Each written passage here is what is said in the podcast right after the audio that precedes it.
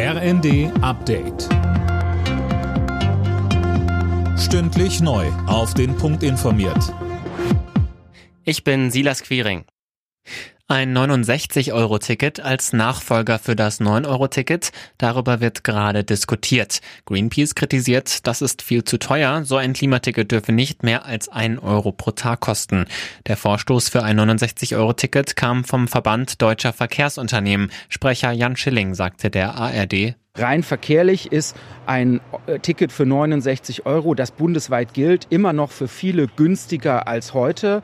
Und es produziert eben nicht so viel mehr Verkehr wie das 9-Euro-Ticket und ist damit in seiner dauerhaften Wirkung deutlich besser.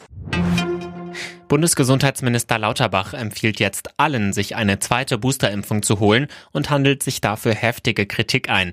Es gibt keine entsprechenden Daten für diese Empfehlung, sagte der Chef der Ständigen Impfkommission Mertens der Welt am Sonntag. Fünfeinhalb Jahre Haft, unter anderem wegen seiner Anschlagsplanungen, so das Urteil des Frankfurter Oberlandesgerichts gegen den früheren Bundeswehrsoldaten Franco A. Die Einzelheiten von Tim Britztrup. Der Ex-Offizier hat ein seit Jahren verfestigtes rechtsextremes und völkisch-nationalistisches Weltbild, so der Vorsitzende Richter. Franco A. hatte es demnach auf Politiker und andere Menschen abgesehen, die er als flüchtlingsfreundlich wahrgenommen hat.